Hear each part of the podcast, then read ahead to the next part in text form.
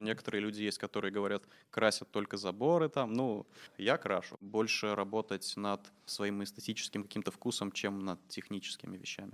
Колорист, э, которого укусил математик, примерно вот так. Что должно быть раньше, клинап или цвет?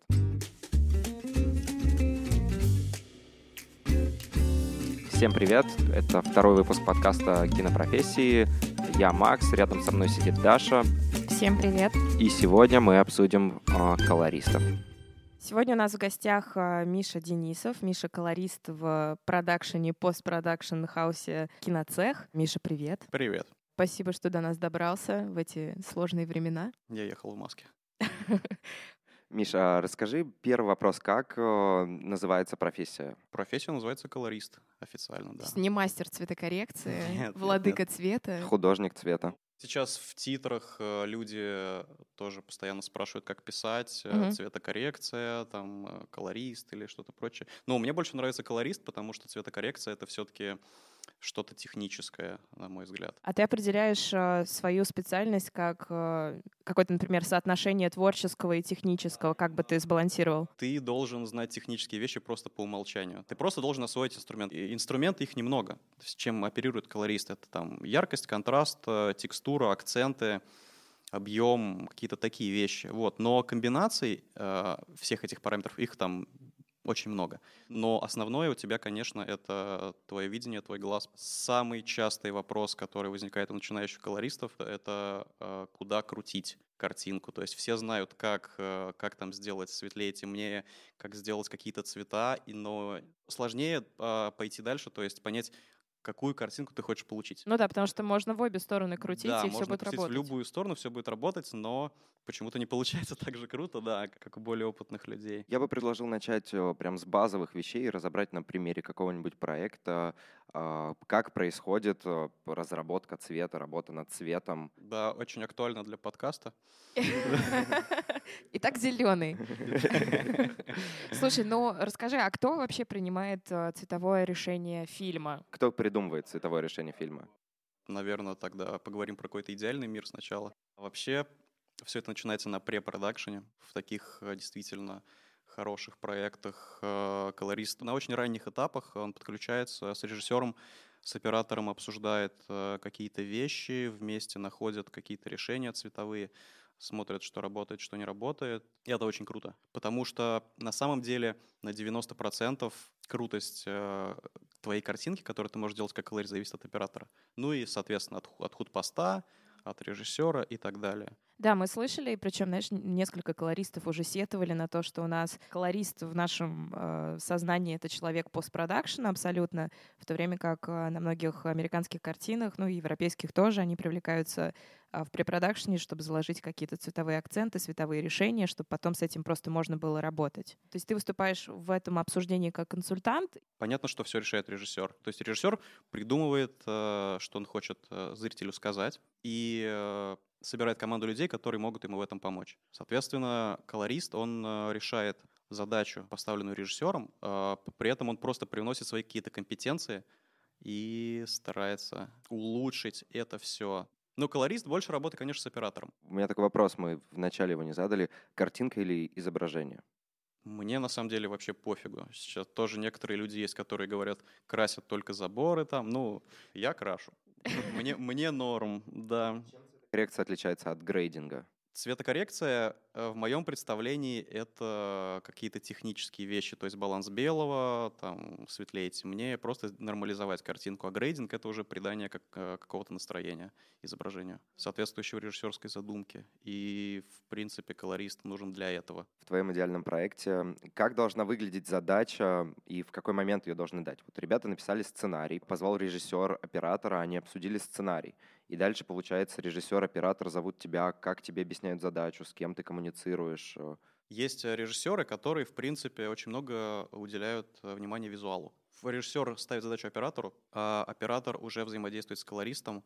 Например, Роджер Диккенс есть такой оператор. Он как-то заперся в студии Technicolor, по-моему, даже не с колористом, а с колор-сайентистом, и просто разработал себе такой люд, Color Scientist, прости, это... Color Scientist — это колорист 80-го э, левела, даже, не знаю, даже колорист, э, которого укусил математик, примерно вот так. То есть это человек, который больше занимается циферками, э, чем эстетикой. То есть ему, если поставить эстетическую задачу, он знает, как ее решить циферками. И это то, через, через что тоже достаточно сложно пробраться, когда ты только начинаешь этим заниматься, ты постоянно путаешься в этих color space, там, зачем это нужно, как это все выгонять, почему у тебя видео выглядит не так, как ты его видел на мониторе, когда ты его там заливаешь э, на YouTube или куда. Вот, и куча всяких этих вещей, но когда ты все это поймешь, через это продерешься, уже начинается творчество. Я встречала даже художников, которые ходят на цветокор и да. не хотят его пропускать. Ну, вот проект, который мы делали с Московской школой кино как раз, э, да, мы красим э, дипломы, операторские дипломы Московской mm-hmm. школы кино второй год. И, в принципе, вот это можно сказать, практически идеальный мир. И это как раз тот случай, когда на цветокоррекцию обязательно приходит режиссер, э, приходит э, худпост, чтобы попросить что-то улучшить э, по своей теме, чтобы тоже получить диплом. В общем, у каждого есть свое видение, и мы собираемся и просто сидим, решаем эту задачу и кайфуем. Больше всего у меня опыта, конечно, в рекламе, uh-huh. потому что реклама у нас это процентов 90, наверное, всего. Вот. Потом идут клипы. Э, полнометражный фильм я красил один — это не какой-то там, конечно, блокбастер, это такой полудокументальный фильм, тем не менее он был в прокате. Какой? Вот, называется «Сказки о маме». Вот. И несколько про, десятков короткометражек. Русский север, да. И несколько десятков короткометражек. Именно так. Вот. Э. Как строится процесс работы, чем он отличается? Ну, процесс работы в рекламе строится так, что приходит э, оператор и режиссер сначала вдвоем, объясняют задачу. Тоже, кстати, все операторы работают по-разному. Кто-то очень четко тебе говорит задачу, дает референсы. Кто-то не может четко объяснить, э, что просто сделай красиво. Оператор всегда, конечно, стремится э, самовыразиться в каком-то проекте, но это, в принципе, нормально, для этого его и, и нанимают. Но при этом, конечно, в рамках какой-то задачи он должен uh-huh. самовыразиться. Вот. И на цветокоррекции с оператором мы делаем его, его картинку. То uh-huh. есть как он это задумал, как он видит. Потом приходит клиент, и очень часто бывает, что все это он начинает рубить, кромсать и делать более простым. Ты сохраняешь эту первую версию? Да, первая версия, она, она называется режиссерской, угу. да, и именно ее я выкладываю в свой Инстаграм тоже. Чем отличается на твоем опыте специфика проектов рекламных и клиповых с точки зрения цвета? В клипах можно все. В клипах клиент э, — это музыкант, который, как правило, ну какой-то сумасшедший в хорошем смысле, и у него нет каких-то ограничений, он не знает никаких технических вещей, ему просто надо, чтобы было круто. Ну, творчески открытый, в общем. Да, если вот э, на одном из последних проектов сделали очень красивую картинку в рекламе, ну, такую пастельную э, угу. картинку, всем она супер понравилась, э, а потом как клиент сказал, что это красиво, но это же будет стоять там э, в ряду каких-то других супер насыщенных рекламных роликов, и это никто не увидит. Давайте все выкручивайте, поднимайте насыщенность, контраст. Хотя я считаю, что наоборот, этот ролик бы выделялся среди всех вот этих, да, супер насыщенных, супер контрастных роликов. Ну, конечно, ситуация меняется. Какие-то даже крупные клиенты, консервативные, они тоже уже готовы делать какие-то крутые э, эксперименты в плане рекламы. Ну и тем более появился же digital. Уже сейчас там на digital бюджеты практически сравнялись. Задача же режиссера, кроме того, что донести там идею, что надо купить там туалетную бумагу со смываемой втулкой, еще же надо как-то удержать внимание зрителя, чтобы он досмотрел этот ролик. Решить эту задачу помогает изображение, необычное изображение. И, в принципе, это то, что интересно мне. Делать какое-то необычное изображение, Слушай, а вот ты сказал, что приходят с задачей разного плана. То есть кто-то приносит референсы, говорит, вот прям повтори один в один. Там кто-то, наверное, даже красит сам дома и говорит, просто разложи это на остальные кадры.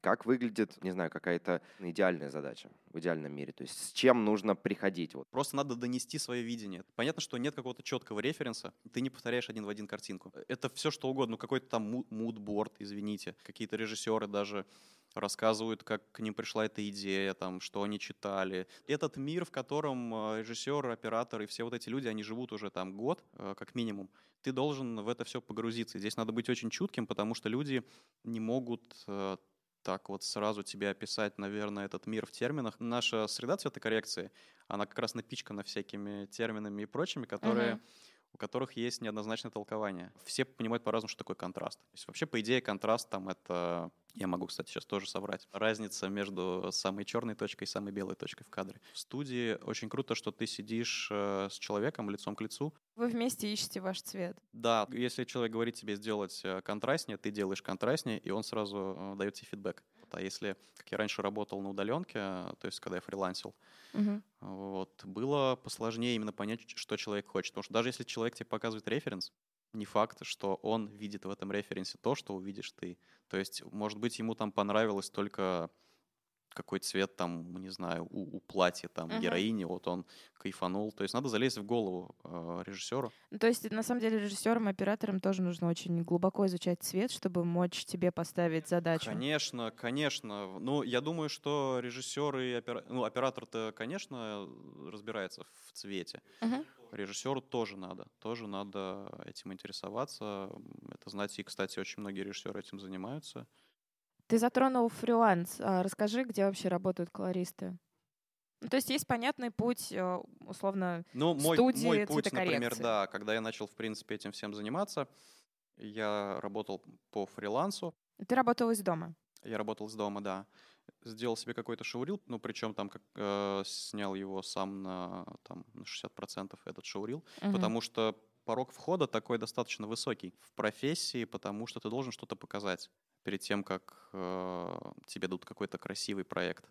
Хотя, кстати, колорист это может действительно очень просто решить. Э, Ты можешь сам снять себе рил. То есть это не так сложно. Или ты можешь просто затусить с какими-то операторами, то есть которых сейчас тоже просто миллион, там скинуться, арендовать камеру, снять себе шоурил, потому что у колориста должен быть шоурил. То есть исходный материал, с которым просто ты работаешь, в этом проблема, правильно? Что тебе нужно не просто классно красить, но и иметь исходники. Скажу так, когда я первый раз э, пришел в студию и мне дали материал, снятый хорошим оператором на хорошую камеру, я тогда понял, что охренеть, короче. Так вот, почему у этих всех колористов такая классная там картинка в шоуриле.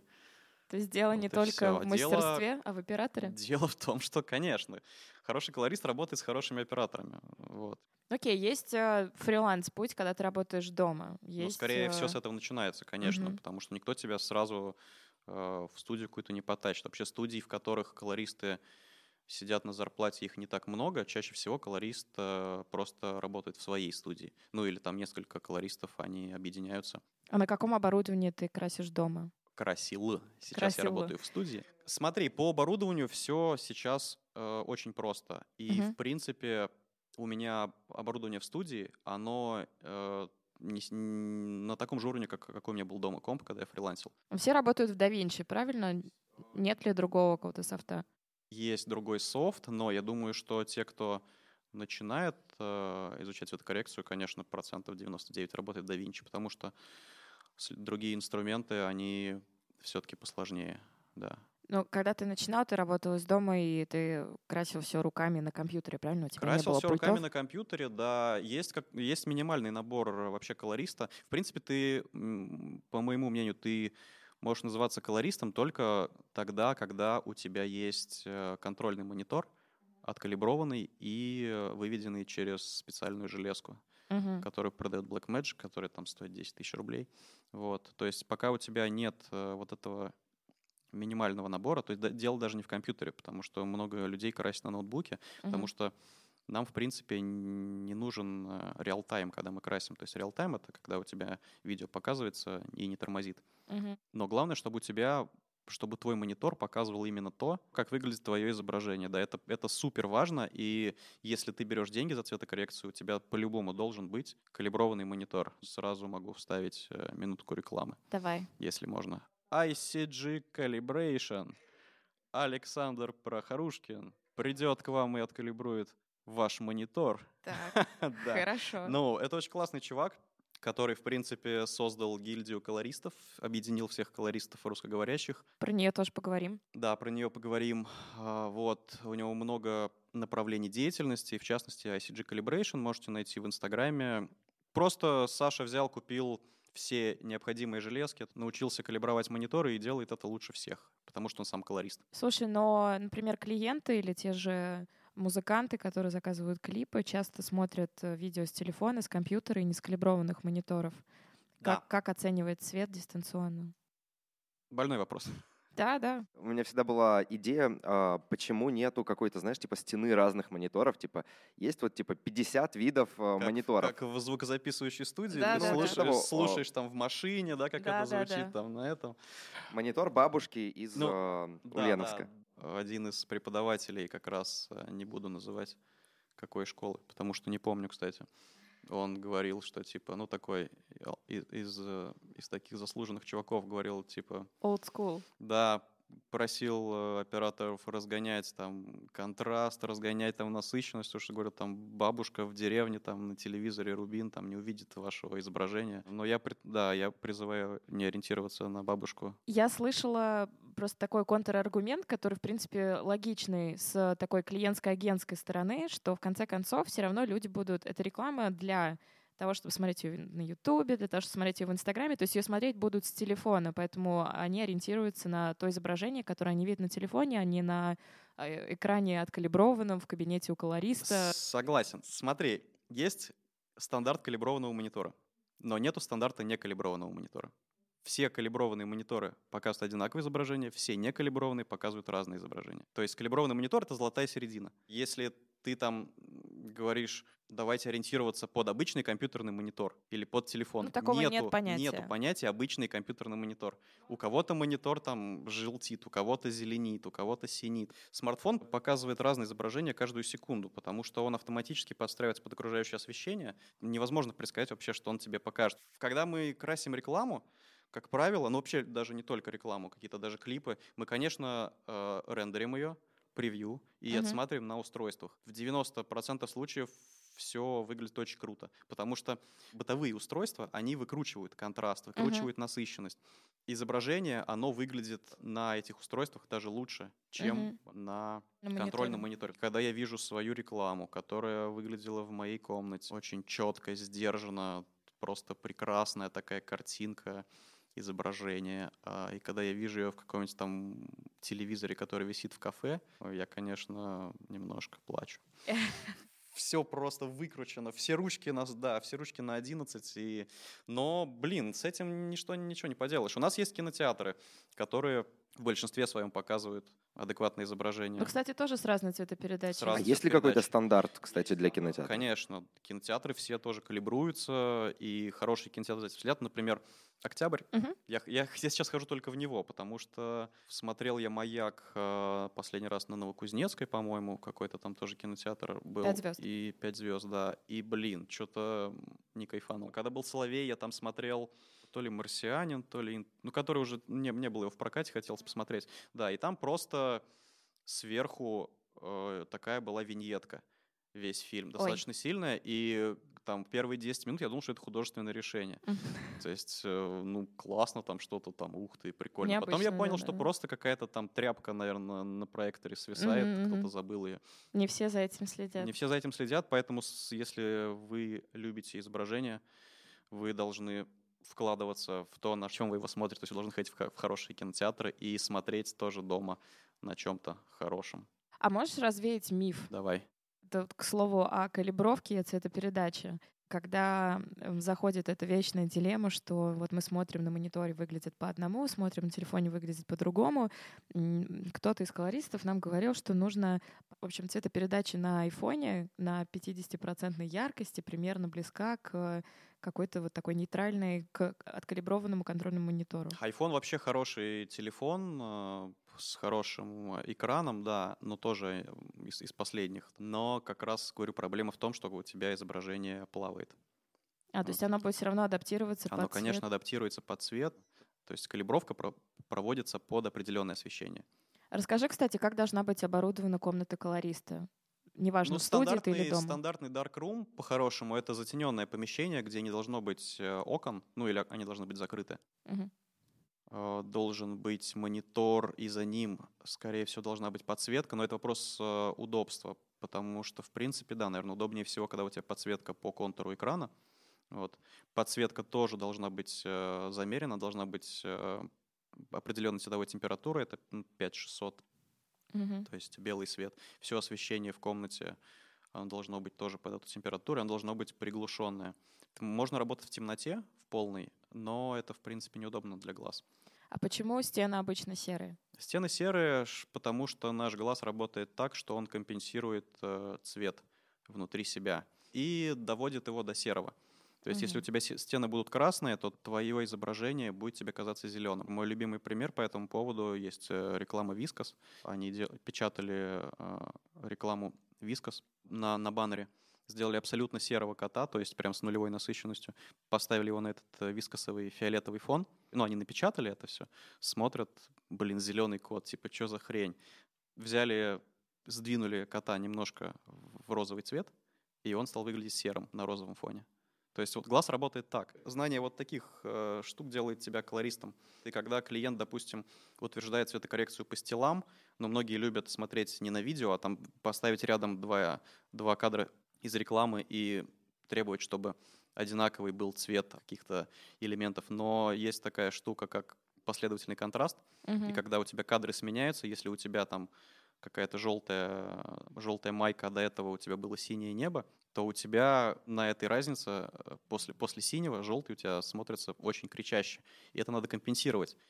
Ну, я к тому, что если ты сравнишь два изображения, и они у тебя выглядят одинаково, когда ты смотришь уже видео, у тебя начинают э, еще накладываться очень много факторов, и они могут выглядеть не одинаково. Ну, то есть цвет нужно смотреть в динамике. Цвет нужно смотреть, конечно, в динамике, да. Слушай, угу. отсюда у меня вопрос. В идеальном мире, как э, человеку, который э, не работает, э, не имеет опыта работы с цветом, к примеру, клиент, который понимает маркетинговую задачу этого продукта, эту коммуникацию, э, он не оператор, он не колорист, он никогда этому не учился, как ему принимать решения? Потому что, ну, будем честны, он все равно принимает решение, выбирает именно он как правильнее отнестись к этому? Довериться режиссеру и оператору, которые хотят э, сделать что-то, что, не знаю, для них в выгодном свете покажет?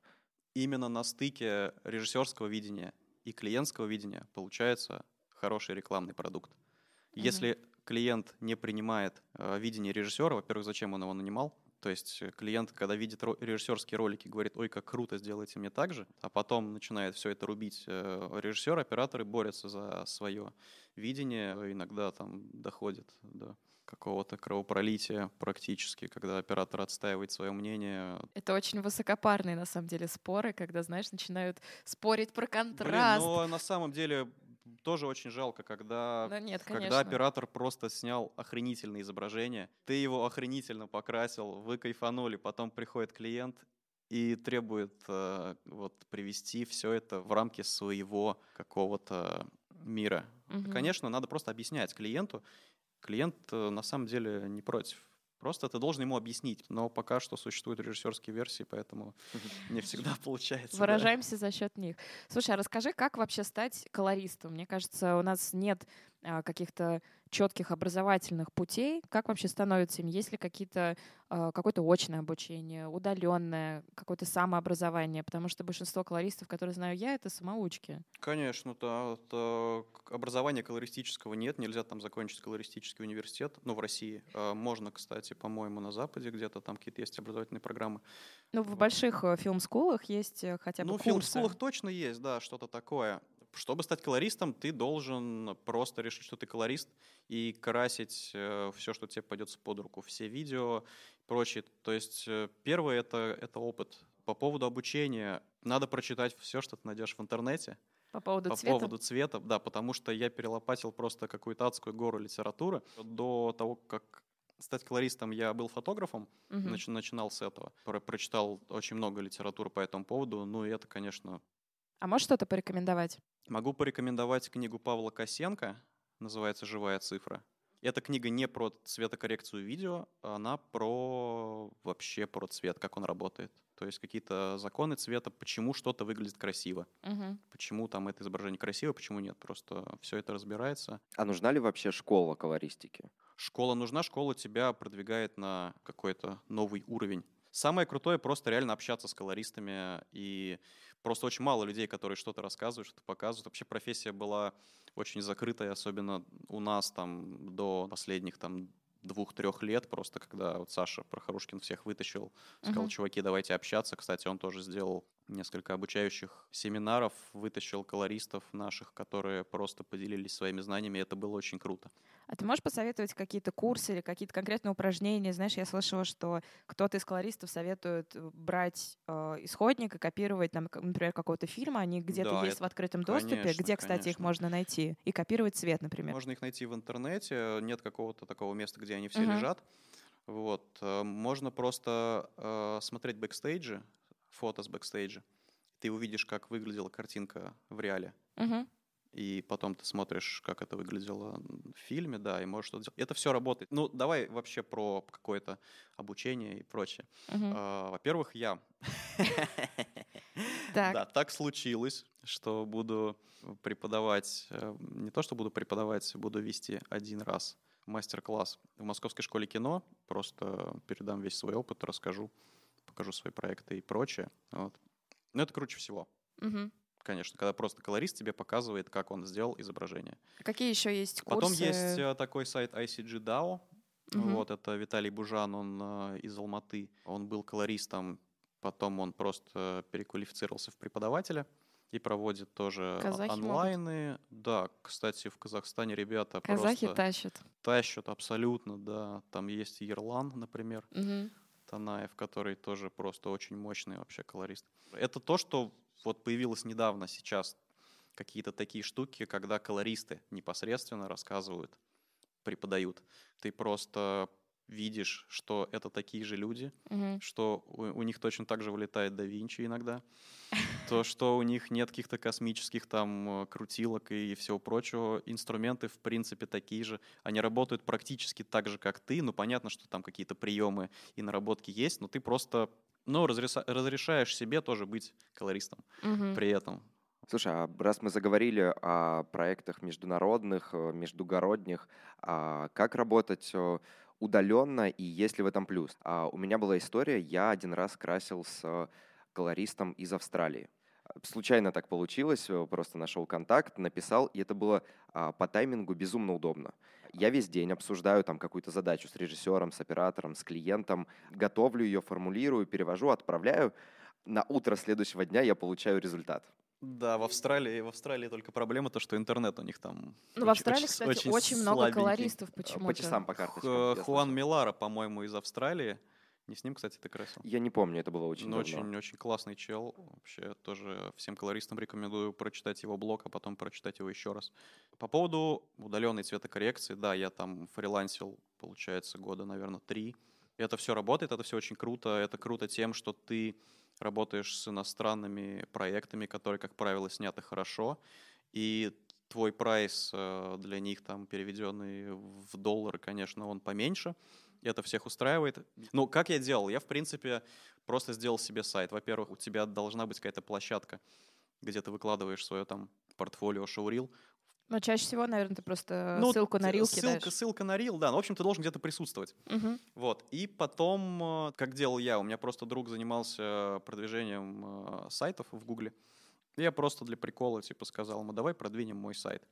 И просто купили рекламу. Google, да, Google AdWords купили, настроили ее там показывать э, людям, которые там по таким запросам, там, фриланс-колориста, э, из таких-то стран, с таким-то доходом, такого-то возраста людям, с, с айфонами. Очень чтобы- умно. Да, и, блин, заработало реально, просто поперли заказы. Ничего Э, себе. Покрасил, кстати, так рекламу для Xiaomi. Как раз э, с австралийский, по-моему, был продакшн. Слушай, как они либерально относятся к поиску колористов и доверяют э, фрилансу. Ну, не уверен, что вообще э, Xiaomi знал, что я красил этот проект. То есть понятно, что клиенту все равно, кто это Мгм. делает.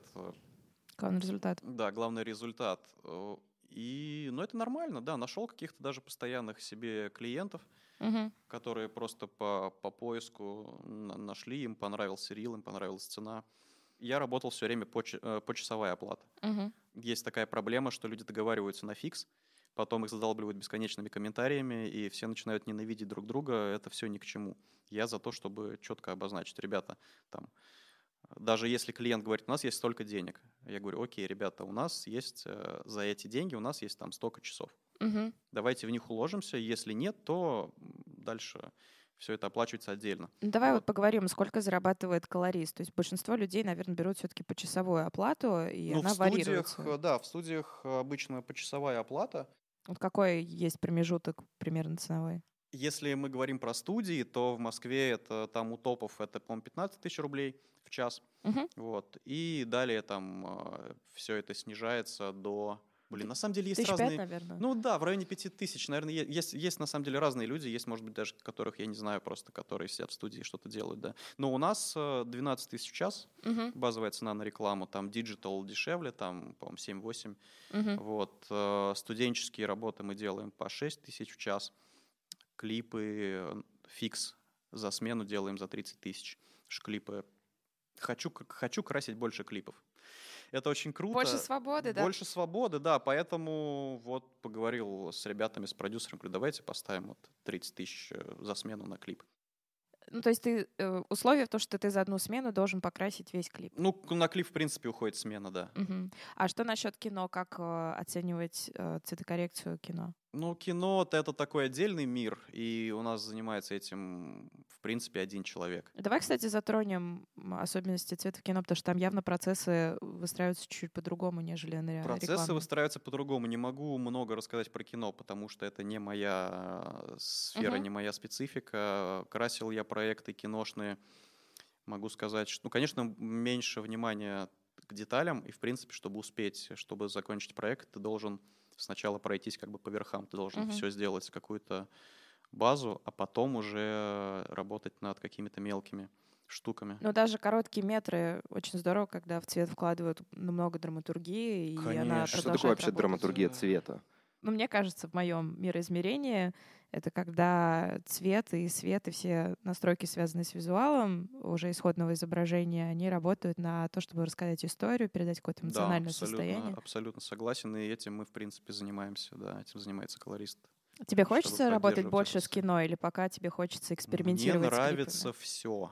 Мне, ну, серьезно, мне, мне хочется работать с, с изображением. Реклама хороша тем, что там большие бюджеты, и поэтому там все достаточно качественно и по художке, и по всему.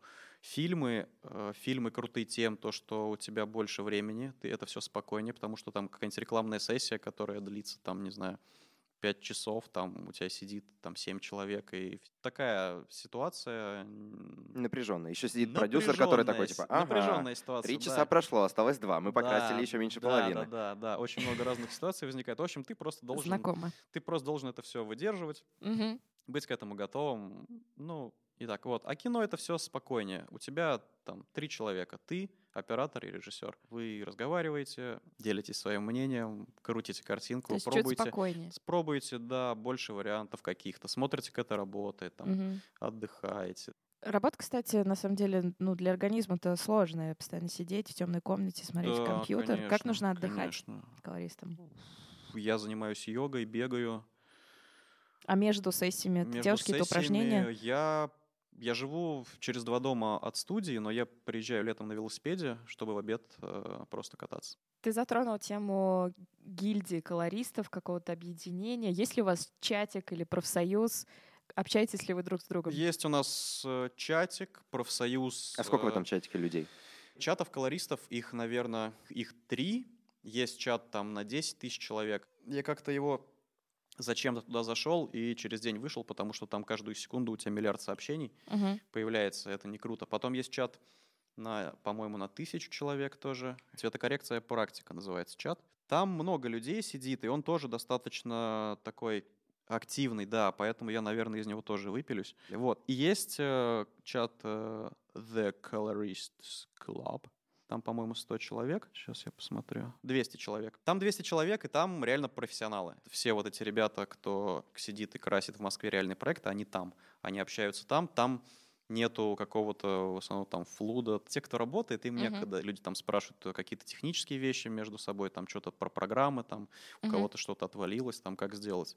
Какие-то тоже творческие. Ну, в общем, люди общаются, и атмосфера там достаточно Ну, прикольная. туда попасть, наверное, сложнее. Там Да добавляют ничего только сложного своих. нет. Ну, не знаю, мне кажется, все, кто хочет, они туда попадут. Просто если вы туда пришли, то соблюдайте какой-то Профессиональную этику. Да? Этику, да. да. Ты сказал про комьюнити, а, про профсоюз э, Гильдия слово. Гильдия, да, гильдия на самом деле есть, да. Я бы даже ее назвал колористическая ложа.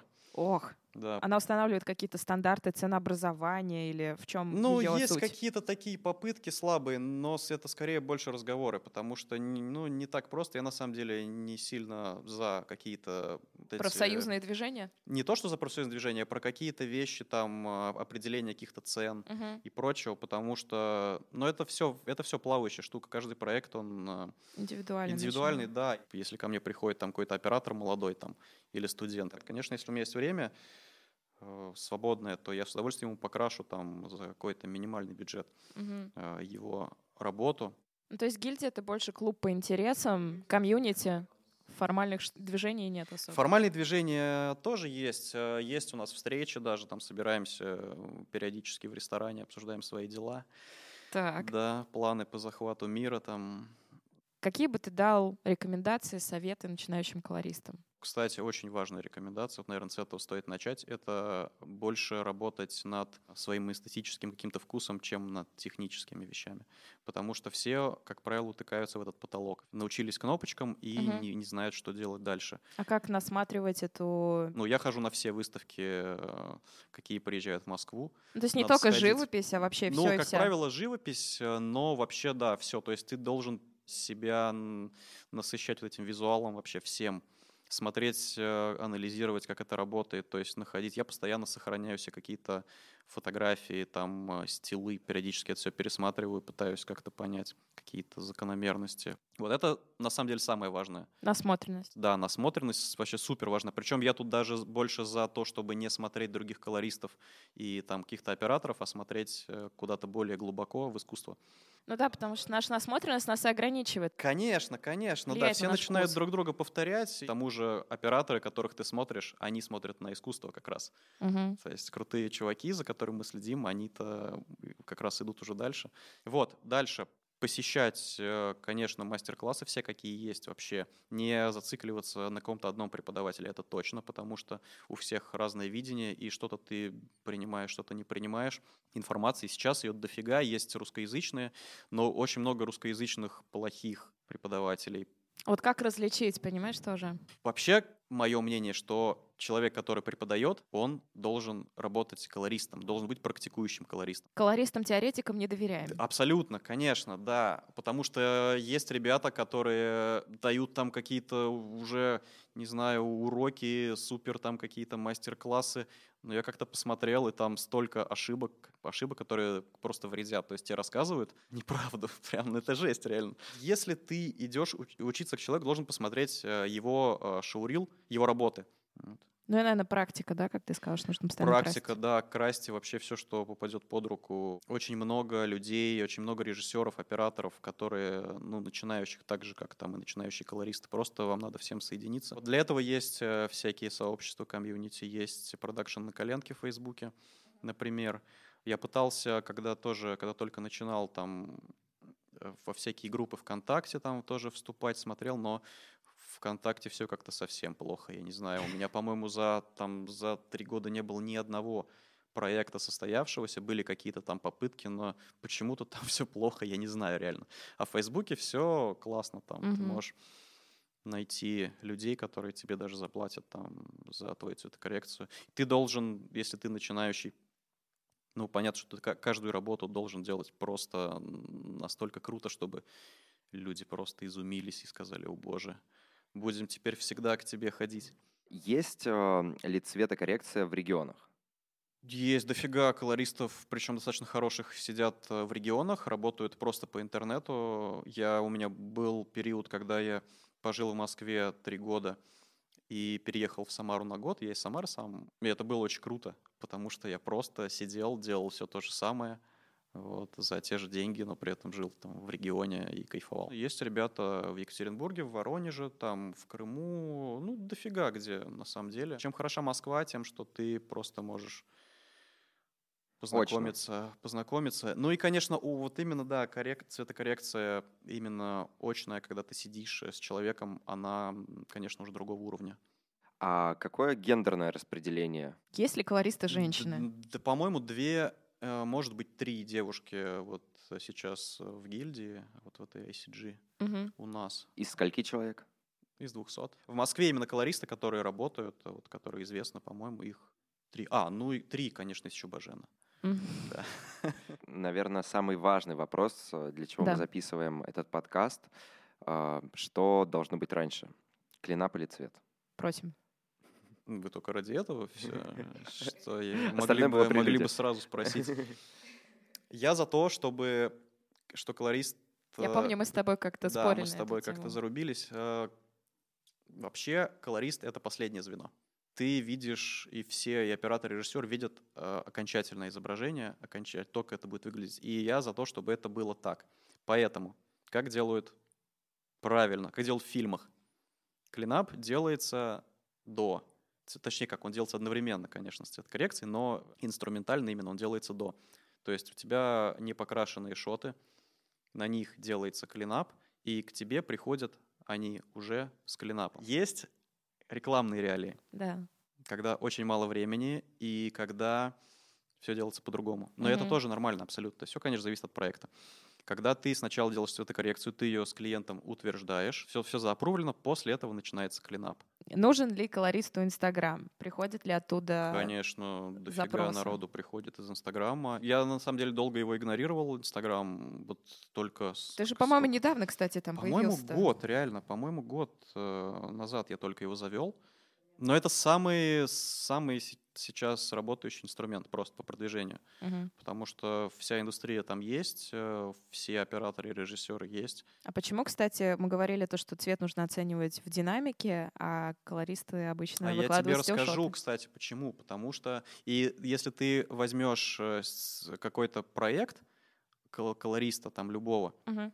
Посмотришь, ты думаешь, о, какой классный типа стиль, как это круто. Найдешь, загуглишь проект и посмотришь проект, ты такой, блин, а здесь Да, что-то да, не да, очень. да, да. Да, Вы выбираете потому самый что- сок. Да, выбираем самый сок. И Смотри, на самом деле ты демонстрируешь свой вкус в Инстаграме. Мгм.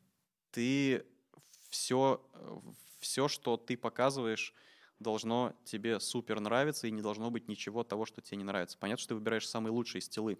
И это абсолютно нормально, я считаю, потому что когда ты выбираешь колористов, прежде всего ты смотришь на его вкус.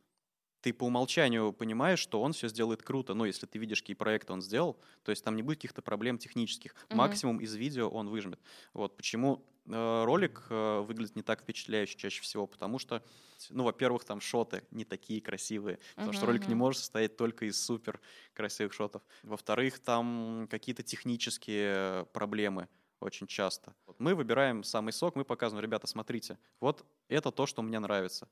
Если это нравится и вам, мы с вами сработаемся. Когда ты смотришь кино, ты делишь свое цветовое впечатление и свое зрительское. Всегда, конечно, не могу от этого абстрагироваться, что я смотрю, даже вижу маски какие-то, которые там поехали.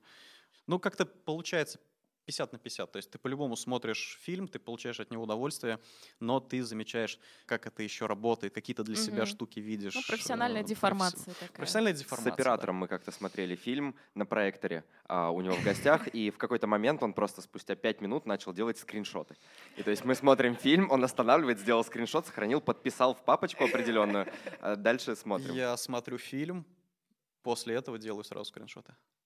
Это, кстати, тоже может быть, кстати, к советам э, начинающим Это очень колористам. круто. Ну, это то, что, то, о чем я сказал. Просто коллекционируйте визуальные впечатления. Я вот э, как-то сфотал даже велосипед, к которому была прицеплена там реклама какой-то гирос. Мгм. Там зеленый велосипед, э, какие-то коричневые там э, надписи и прочее. Но это было так красиво просто именно за счет сочетаний цвета, Ага. что, блин, вот я себе это запомнил когда-нибудь, я это Но надо, применю. наверное, не только собирать, но еще как-то анализировать, почему Конечно, это да, работает. Но вот э, редко, к сожалению, удается, ты это все копишь, копишь, копишь. Мгм. А не знаю, может быть, там даже раз в полгода у меня так получается засесть, разбирать эти архивы, смотреть. Но это очень классно. Ты сидишь просто и кайфуешь над этим всем. Последний вопрос, который мы тебе хотели задать, это чем бы ты занимался, если бы ты не был колористом? Рисовал бы, наверное. Или рубил дрова, не знаю, мне много чего нравится. Ну, скорее всего, бы рисовал, да, вот, потому что рисовать, на самом деле, это очень круто. Тоже пытаюсь э, начать это делать. Это супер прокачивает. Если ты хочешь стать колористом, просто порисуй. Вместо того, чтобы учить э, какие-то там как работают кнопочки, просто... Развивай эстетическое развивай ощущение. эстетическое ощущение, потому что ты в конце концов в это упрешься, и тебе придется это делать, да, лучше раньше, чем позже. Класс, спасибо. Спасибо вам.